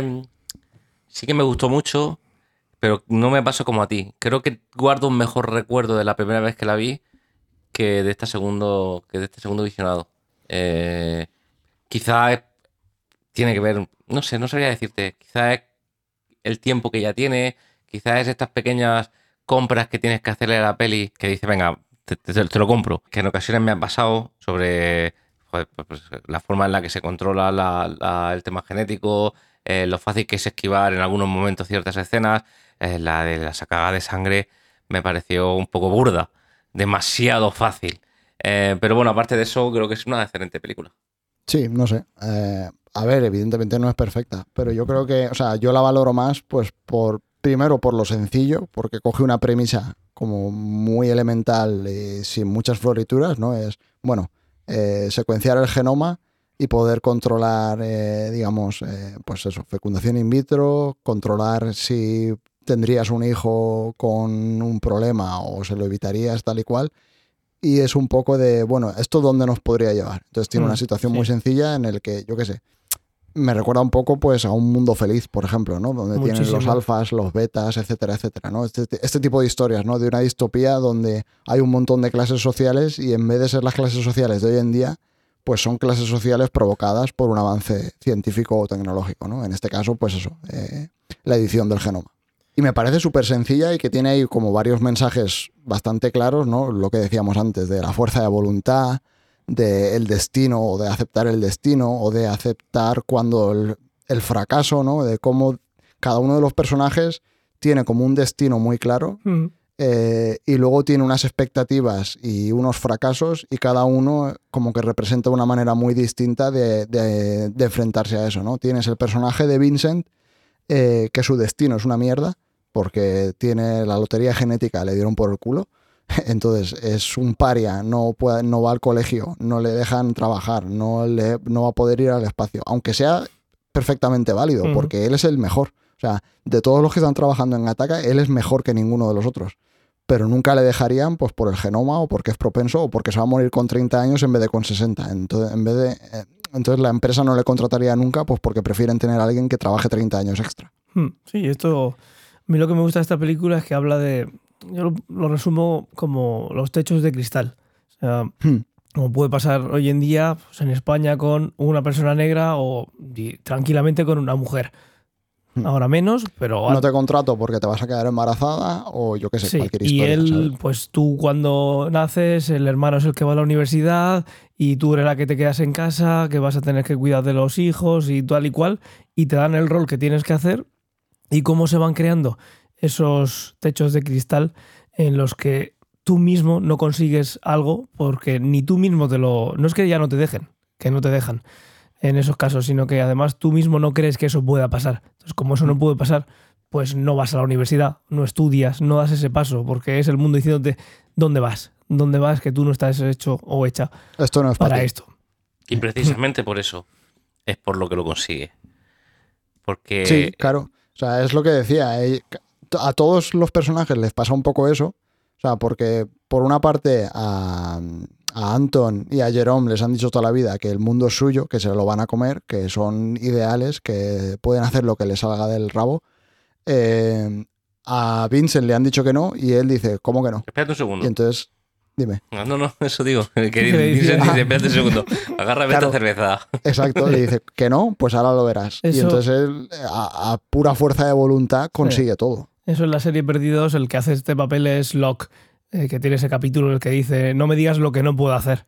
Es ese mm. capítulo en el que se ve pues cuando se queda inválido y que no puede hacer ese viaje porque en ese viaje no va a poder porque está en silla de ruedas y entonces ahí cuando se pone eh, don't tell me what I can do ever y se pone ahí todo eso que es su destino y que quiere hacerlo y que no nadie tiene que decirle a él lo que puede o no puede hacer. Claro, aquí a mí hay algo que me gusta mucho que es como que hay personajes que aceptan el destino porque el destino que les han dado es de puta madre. Y al contrario, personajes que aceptan el destino a pesar de que el destino es una puta mierda. Exacto. Y Vincent es, pues yo no acepto el destino porque es una puta mierda y creo que puedo hacer cualquier cosa. Eh, Jerome y Anton es, eh, yo soy la polla, con lo cual el destino es de puta madre y la gente que no se salga de donde le toca estar, porque eso es lo que le pasa con el hermano. O sea, él nunca acepta que le gane. Em, cuando descubre que está trabajando en Gattaca, dice que este no es tu lugar, o sea, que tú no deberías estar aquí. O sea, el tío también es un hijo de puta de cuidado. Y luego tienes como la tercera pata, ¿no? Por así decirlo, que es em, Irene, que está ahí como entre medias. No, yo no lo pero, ¿eh? Ya es que es pues raro, porque está en, el sitio que se merece, pero digamos que ahí mismo también tiene un, techo. Tiene ese techo y solo lo vemos en ella, que es mm. que tiene una puntuación muy alta, pero sin embargo está a medio camino con, con Vincent. No sé, a mí lo que me cuesta ver es cómo ha llegado ella ahí. Bueno, yo tal cual lo entendí es que ella genéticamente es de puta madre, pero la única pega que tiene es esa, es que es algo propensa a enfermedades del corazón. Que no le pesa tanto como, a, como a Vincent, obviamente, porque a Vincent directamente la nota que le dan es... Claro, es horrible, sí. Ella yo entiendo que tiene una nota bastante buena, la única tacha, por así decirlo, es, es, lo del corazón. Y ella se medica, ¿no? En la, en la película te lo enseña varias veces que se toma las pastillas estas y tal y cual. Sí, pues igual es eso, que tienes algún... Bueno, no, tampoco tendría sentido, porque si tienes miopía se puede corregir. No sé, no sé, a mí me cuesta un poco ver cómo ella ha podido llegar ahí. También lo que me da a mí la sensación es de que en ese personaje te están contando a alguien que sí, que está ahí, que pertenece a esa clase, pero como también es un poco en cierto modo segunda clase, o sea, mm. no es top top, pero como que... La discriminación ella lo es de lento, sí. Sí, y ella lo acepta, ¿no? Ella mm. dice, no, pues esto es lo que hay y, esto es lo que yo estoy y no voy a luchar por nada más. O sea, y nunca voy a poder ir al espacio. A mí me da un poco la sensación de que esa es su, digamos, el, ese personaje está ahí para decirte eso. Mm. Luego allí, no sé, si, no sé si tiene... Perdona Ángel, disculpa. Nada, nada, esto es una... El personaje del el jefe, digamos, entre comillas, jefe de, de, los, de los limpiadores, que cuando empieza la la peli se pone ahí a limpiar el cristal y dice, pero bueno, ya está limpio, déjalo. Y dice, es que para que luego puedas verme cuando esté dentro. que luego más adelante se ve, ¿no? Como que al final se ve ahí como que está, cuando está recogiendo la basura y demás, ahí hay como guiños de... De hecho, casi le pillan por su culpa. Sí. Correcto, es la segunda vez que aparece su genoma. Exacto, pues la primera vez es la pestaña, la segunda vez es que se está bebiendo un vasito de agua y aquel aparece vasito de agua. Y se lo, y yo lo tiro a la basura y cuando está tirando la basura llegan los policías y dicen, aquí no se tira nada, que todo esto son pruebas. Hmm. Ahí también se ve esa figura de alguien que está viendo cómo, cómo puede romper ese, esa barrera que, le ponen. Y ahí se ve al señor, pues bueno, ya tiene su edad y está más que acostumbrado y es lo que hay y, ya se le ve más allá del resentimiento. Esto es lo que hay, este es mi puesto y estoy viendo aquí como de espectador como este que empezó ahí... Em, yo creo que ese problema que tienen de ceguera lo tienen solo los de la élite. Los de abajo ven a las personas y el, el jefe de limpiadores, digamos, o el coordinador o lo que sea, que tampoco sea muy, jefe en, esa, en ese nivel, em, pues eh, eh, está viendo como, yo creo que todo el rato sabe, sabe quién ¿tú es. Crees, ¿tú crees, yo, creo que sabe? yo creo que no. Yo creo que sí. No lo sé. De hecho, yo iba a destacar precisamente eso, que este era un ejemplo claro de lo poco que se fija en la gente, porque, es decir, también lo puedes comprar, pero un tío con el que has trabajado el tiempo que sea, todos los días, durante, ¿qué voy a decir? Mínimo de tiempo, cuatro meses, tío, no pueden no reconocerlo. Eh, y, esta escena pasa como, como, como si no se conocieran. Me pareció raro. Entonces es como reforzando ese mensaje que decíais antes de quizás es una sociedad en la que no uno no se fija tanto en lo físico porque hay algo más importante que es cuál es tu número, cuál es, cuál es tu nota. Y, lo, otro que quería decir al respecto de la conversación del personaje de, de Uma Thurman, eh, yo tengo la sensación de que la película funcionaría exactamente igual sin ese personaje. Mm, yo creo que sí, que toda esa trama la puedes quitar y más o menos cuentas la misma historia. Mm, mm, es, de hecho, es, sí, es la historia que menos aporta, o al menos que yo creo que a mí menos me aporta. es como dice Sheldon de. O como le dicen a Sheldon de Indiana Jones en el arca, ¿no? Que se hubiera es que puedes quitar a Indiana Jones, ¿no? Sí, sí, yo lo estaba pensando y creo que también, ¿eh? Creo que. Sí, a ver, eh, digamos, está ahí porque no sé, no sé si es cuestión de la época en la que se hizo esta película y tal, porque al final es una historia de amor que no tiene mucho, o sea, realmente las dos patas de la película pues son Jerome y Vincent. Eh, digamos, tienen sus dos caminos, volviendo a lo de la hélice, o sea, son los dos caminos que uno sube y otro baja, o sea, están entrelazados ahí, como que él es un paria y es capaz de escalar este muro que hay por los genes, el otro nace en lo más alto de la cadena genética, pero cae y es incapaz de volver a, a digamos, a escalar. O sea, sí, de hecho, durante la película te lo cuenta, ¿no? Es un poco lo que hablaba antes de aceptar las expectativas o de aceptar cuando no cumplen las expectativas. O sea, y él, la historia de Jerome es ultra trágica porque más o menos lo que te dejan a entender es que toda su vida a él, pues, no te, no te cuentan cómo es su infancia, pero te cuentan cómo es la infancia de Vincent. Entonces, la infancia de Vincent, lo único que ha visto es que todo el mundo le decía que era una mierda y que no podía conseguir nada. Con lo cual asumes que la infancia de Jerome ha sido todo lo contrario. Eres la polla, puedes hacer lo que te dé la gana, eh, digamos, el cielo es el límite, ¿no? Eh, lo, que, lo que dicen en, inglés. Eh, y el tío en, en un momento le dice a Vincent que toda su vida ha estado trabajando para ser el mejor, tenía todos los genes para ser el mejor y todo lo único, o sea, lo más alto que pudo conseguir fue ser segundo. Que ahí es donde le viene toda esa depresión que tiene, que en un momento confiesa que el accidente de coche no es un accidente. O sea, él se tira delante de un coche. Básicamente, después de quedar segundo. Quería suicidarse y le hasta eso le salió mal. Hasta eso le salió mal. Es como diciendo. Sí, es no ser capaz de manejar las expectativas y no ser capaz de manejar pues un fracaso. Y porque querría cobrar el seguro. no porque no hay seguro. Si eres un inválido, que te jodan. Entonces, sí, no sé, para mí ese es el, digamos, el otro gran tema, ¿no? Uno era como la fuerza de voluntad, ¿no? O a lo que puedes llegar a conseguir simplemente, pues, lo que dice él, ¿no? De no guardándome nada para volver. Que yo creo que es un poco lo mismo que hace porque él sabe automáticamente que no va a volver a la Tierra.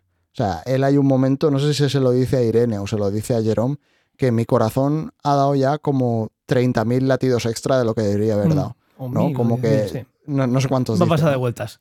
Exacto, pero él, digamos, él quiere subirse a la nave espacial y ir al espacio y no está pensando en volver. O sea, no se está guardando nada. Para mí es otro paralelismo, digamos, de los que hablábamos antes, de que la película tiene, de que está repitiendo conceptos, ¿no? Y es de, igual que no se guardaba nada para jugando a nadar, no se guarda nada, digamos, en toda la trama principal, ¿no? Él quiere ir al espacio y le da igual. Y no, piensa en volver. Igual que, no piensa en volver, nada.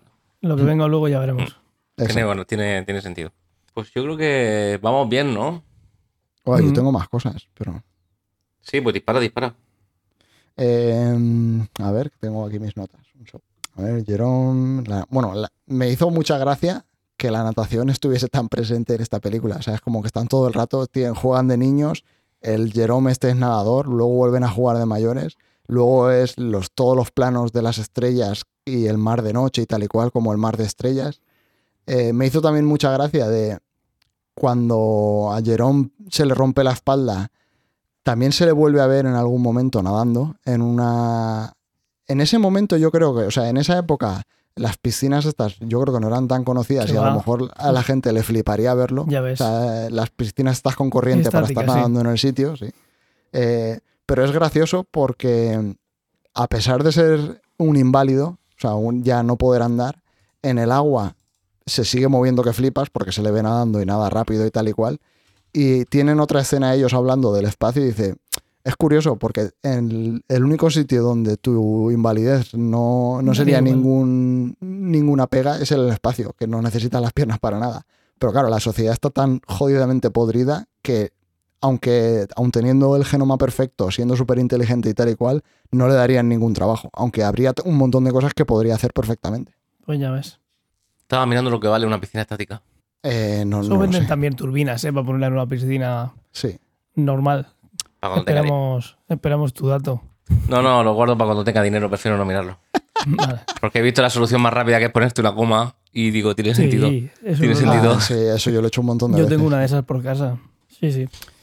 Pues lo decías Bueno. antes, el Un Mundo Feliz de Adolf Hadrick. No sé Mm. si alguno de los que nos está escuchando lo ha leído ese libro, pero ahí desde el momento en el que naces, pues tienes tu, tu objetivo. Tú te vas a dedicar a esto, eres un obrero o eres de una manera o de otra. Aquí se es sutil el, el cambio y luego también se puede modificar. Ahí directamente están creando obreros o lo que necesiten. Para la sociedad necesita más ingenieros, pues más ingenieros. Ahora necesita más obreros, pues más obreros. Es un libro que aprovecho para recomendar. Está muy, muy, muy bien. Un mundo feliz. De feliz tiene poco. Spoiler. Sí. Otra sociedad de estas podridas. De la ciencia, yo creo que más o menos lo hemos comentado todo. O sea, la fecundación in vitro, el diagnóstico genético. eh, Sí, todo tenía eso. por aquí apuntado que eso en el 90, la ciencia ya estaba, pero como que no estaba tan avanzada. La técnica Luego- y el sí, cómo hacerlo. y- Exacto. En el 2003, eh, digamos, llegó el clímax del proyecto del genoma humano, que es cuando se secuenció el, el genoma de los humanos, de un humano medio por completo. Eh, pero vamos, o sea, a día de hoy hay cosas que se pueden detectar, hay cosas que se pueden toquetear, pero no estamos al nivel, por ejemplo, de la película, de voy a tener un hijo y va a ser alto, rubio, ojos azules, tal y cual. Eh, eso técnicamente hay cosas que se pueden hacer, cosas que no se pueden hacer, pero luego hay un dilema, eh, Mm, sigue ético. habiendo un dilema ético o moral por ahí que es bestial. Que yo Eh, creo que es estaba el la noticia del médico de- aquel que hizo dos gemelas Mm, que sí. eran inmunes al HIV, supuestamente, Mm. que le despidieron y es un paria, evidentemente, porque se metió en, una, en un lío que flipas. Sí, yo creo que aquí es la pescadilla que se muerde la cola, por suerte. No estamos tan avanzados porque está toda la ética y toda la ética hace que no estemos tan avanzados. Es Mm. decir, toda esa investigación que ya, eh, ya podría estar hecha eh, para, yo qué sé, pues quiero que, te- que no tenga alopecia, quiero ojos azules, quiero no sé qué, eh, es un dilema tan grande que no es algo que se permita. Entonces, por Claro. eso no estamos ahí. Y es que, claro, es, es eso, es que es un, debata, un, un debate, un debate, un debate súper amplio. Porque es, claro, tú hay gente que le dices, tú tendrías un hijo, o sea, si vas a tener un hijo y le detectan que podría tener diabetes, eh, no querrías que se la curasen. Y la, mayor la mayoría de la gente, no, no- no me atrevo a dar un porcentaje, pero una amplia mayoría te dirá, hombre, por supuesto, que mi hijo no tenga diabetes, eh, tal. Pero claro, esa, ¿Dónde está el límite? Exacto, ¿dónde está el límite? Y es que esa tecnología es la misma que se utilizaría para que mi hijo midiese 1,90 y fuese rubio con los ojos azules. Y todo el mundo ya sabe de qué estamos hablando. Entonces, claro, es que el debate es tan amplio que coge esa- esos dos extremos están dentro del debate. O sea, por eso es un debate tan peleagudo y tiene Mm. tantas aristas y tal. Sí. Es complejo, muy complejo. Mm. Tiene mucha carga ética, porque evidentemente si tú le dices a Luis de a Rival que si puede editar, si quiere editar genéticamente a su hija, te va a decir que sí, para que no se muera. He Eh, de decir que en el libro la hija se muere en un accidente escalando. Escalando. Con, lo, con lo cual ese debate no está. este debate en el libro no estaría. Pero en cualquier caso, evidentemente, la respuesta ante eso que sí, pero es verdad lo que dices. ¿Dónde está el límite? Si pri- primero puede ser una, una evitar un Parkinson, eh, Claro. pero ¿y qué va después? ¿Y dónde está el límite? Y ahí está la. Y esto que decías es un paria. En ocasiones es complejo, es- que no, no pretendo meterme en ningún, pero este, esta, eh, en ocasiones, por un lado, tienes que experimentar para poder avanzar, pero por otro lado, ¿dónde pones el límite? ¿Dónde experimentar? Entonces, se entra en un debate muy complejo de, de difícil solución que creo que no es la primera vez que pasa históricamente um, y que en ocasiones se ha tenido que tirar a la piscina a alguien. Es verdad que en ciertos momentos ha sido, eh, se han hecho investigaciones rozando la crueldad en momentos crueles de la historia, que en el fondo nos han podido servir para estar, eh, para una Sí, mejora de... Yo qué sé. Eh, todos los estudios anatómicos. a- Abriendo épocas- cuerpos. Exacto, donde habrían cuerpos y habrían cuerpos de. Ah, pues mira, aquí hay 300 vagabundos. Eh, seguro, que nadie. Sí, sí. seguro que nadie echa de menos a 10. esto Entra por pasaba este en la- callejón. Entonces, claro, yo qué sé, ese tipo de cosas, ¿no? Eh, Esto pasaba Sí. mucho en Edimburgo, a finales del, del 19. En la época de Dr. Jekyll y Peter Hyde y todo esto nace de una leyenda allí. Y nace de esto, de gente, médicos que cogían a la gente viva y la mataban para hacer estudios. Sí, de todas estas historias viene el, la figura del científico loco que sí termina siendo el malo de, de, tantas películas. Del, mira, no hay ética, no hay aquí, lo único que es es un objetivo. Tengo el objetivo en mente, voy a ir por adelante y lo único que me va a parar es la realidad de, ese experimento. Y, esto enlaza perfectamente con las dos primeras frases de la película. Sí. Al final es esto, el, debate básico de, la película, más allá de la historia, más allá del instinto de, de, la superación, más allá de... es, hostia, hemos llegado a esta sociedad porque por un lado se ha avanzado, por otro lado... Entonces estamos volviendo a poner las dos partes del debate en la balanza y para ver, en este caso, en esta película distópica, evidentemente, evidentemente ha pesado más eh, la de la modificación genética y la de sentirse o quererse un dios. Hmm. Sí, porque además luego eh, ahí es como, en cierto modo, hay alguien o la sociedad ha decidido qué es lo bueno y qué es lo malo. O sea, porque evidentemente los casos que decíamos antes de, no, que mi hijo no tenga Parkinson, o bueno, claro, es que de Parkinson te mueres, tío. O sea, es una enfermedad pero que mi hijo tenga miopía o que mi hijo sea propenso a tener una enfermedad cardíaca, eh, bueno, claro, por ser propenso a tener una enfermedad cardíaca no le van a meter en una escuela, que es lo que le pasa a Vincent, ¿sabes? Y es lo que decía antes, Vincent llega a ser el mejor en, todo lo que hace. O sea, a pesar de todo lo que se supuestamente que le hace inferior o, o que le hace malo, él sigue siendo igual de válido que todos los demás. Sí, no hay modificación genética que pueda superar al instinto de superación. Luego parte de miopía. La miopía puede ser algo hereditario, puede ser algo genético, pero luego también hay una parte eh, ambiental. Ambiental. Si tú te pones a estudiar una posición 10 años, vas a tener miopía aunque tú no fuera, estuvieras predispuesto. Mm. Porque lo que, digamos que es como una evolución. Que si vas a estar todo el rato viendo de cerca, pues mira, ves de cerca con menos esfuerzo y ala, te he hecho miope. Pero bueno, eso es un... Lo que quería comentar aquí es, al final lo único que puede haber aquí son leyes, leyes que lo regulen. Y con estas cosas y con estos avances, que muchos vienen sin que nadie se lo espere, el problema es que siempre se legisla a posteriori. Entonces tú primero tienes alguna revolución que puede venir por una casualidad o por lo que sea, y luego tienes un periodo en el que suelen las leyes chapar directamente eso hasta que vamos a ver qué es lo que pasa. Ahora estamos viendo también un poco con la inteligencia artificial que ciertos países de repente dicen, oye, esto va muy por allá, en cuestiones de derechos de autor o lo que sea, esto no lo entiendo. Vamos a, pisar el freno, nos paramos y vamos a coger un poco de aire, vamos a pasar unos meses o unos años, según lo que sea el tema, viendo a ver cómo legislamos esto para que sea una ventaja para todos y no se use de mala manera. Y esto es igual, esto es igual, lo que pasa es que la ética eh, aquí va más allá porque si directamente tienes que hacer investigaciones con vidas humanas, pues lo más normal es que nunca se hagan. Nunca se hagan, a no ser que pues, se puedan hacer avances muy importantes en animales, en ratas o lo que sea, que sean de exportación mm, casi directa al ser humano, que por lo general nunca lo son. Nunca lo son. Entonces requiere una investigación y una experimentación que no se puede. Antes se podía en chimpancés y ahora no se puede, pues menos en humanos. Pero bueno, llegará un momento en el que aparecerá algo así y las leyes estarán por detrás y se pegará un cerrojazo. Hasta nuevo aviso. Esto cada uno pues en su país hará lo que, lo que buenamente pueda. En Estados Unidos será barra libre y en el resto del mundo ya veremos. Seguramente. Suele ser así. Tenía una cosilla más que me apetece contar. Esto ya no es de ciencia, porque de ciencia es lo que hemos dicho antes. Tiene como dos cosillas y a partir de ahí se construye Tiran, todo. Sí.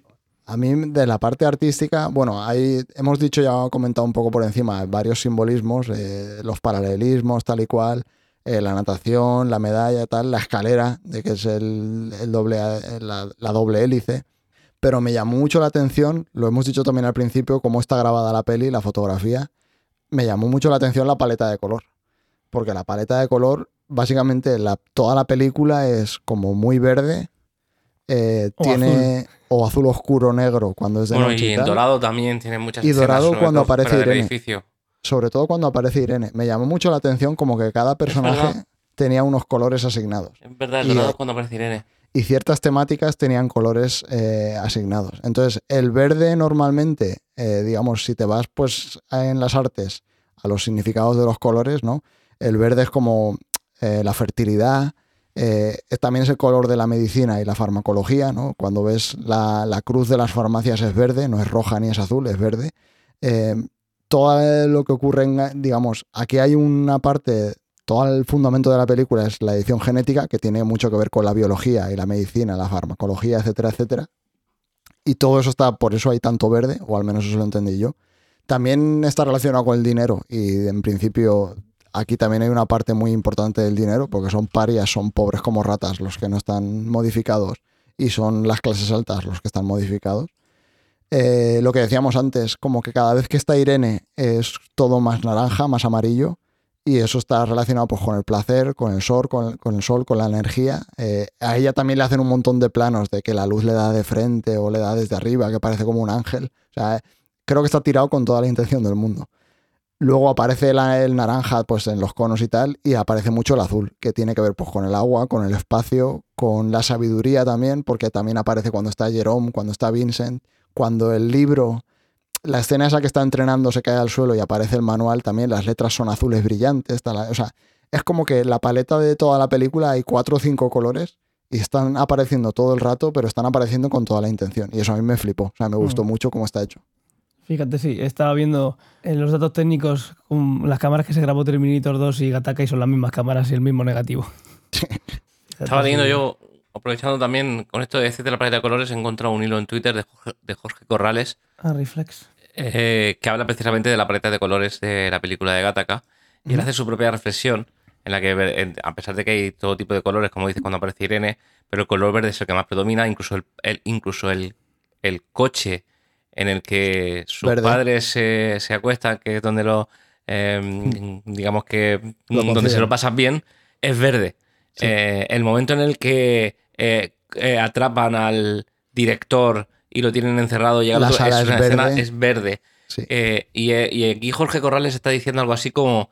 al final, si te paras a pensar, el, el contexto de la película se basa, lo tienes casi en, la, en, el primer fotograma, en el momento en el que pones el dedo encima del sensor y pasas. Es verde. la luz que se, que, se, que se aparece es verde. Entonces se dice que es como una especie de semáforo. Dos tipos de personas, las que son verdes que pasan hmm. y las que son rojas que no pasan.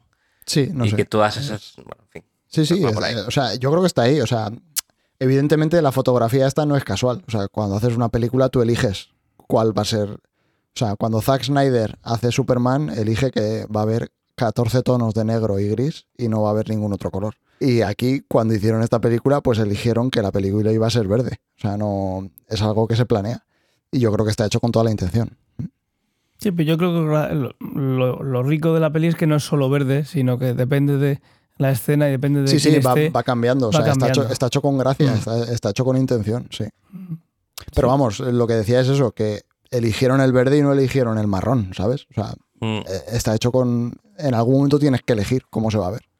Es lo que hemos dicho un millón de veces. Cuando graban México y es el filtro marrón, sí, marrón desierto. Porque alguien ha elegido que México es marrón, ¿sabes? Y punto. Y a lo mejor es más verde que tu casa, ¿sabes? Pero... Tal cual, sí, pero eso pasa mucho cuando tienes que, tienes que dividir y no hay nada que te haga saber si estás en un sitio o en otro y en Estados Unidos una película pasa entre un sitio y otro, pues alguien decidió, pues le ponemos el tono este amarillo y ya está, es una convención. Muy bien, pues Mira, lo podemos dejar por Última cosa y lo dejamos. Eh, dice, si conocéis la película sabéis que toda la trama se basa en la dicotomía, que al final es un poco lo mismo que estamos... Nosotros estamos yendo a casos concretos y él sube un escalón, este Jorge Corrales, y habla de la dicotomía en sí. ¿Qué dicotomía se plantea la película? Dice determinismo contra humanidad, genética contra voluntad, progreso contra ética, destino eh, contra libre albedrío y válidos contra no válidos. Sí. Todo lo que hemos estado comentando. Tal cual. Vale, pues nada, muy chicos. Chula, muy chula. Sí, sí.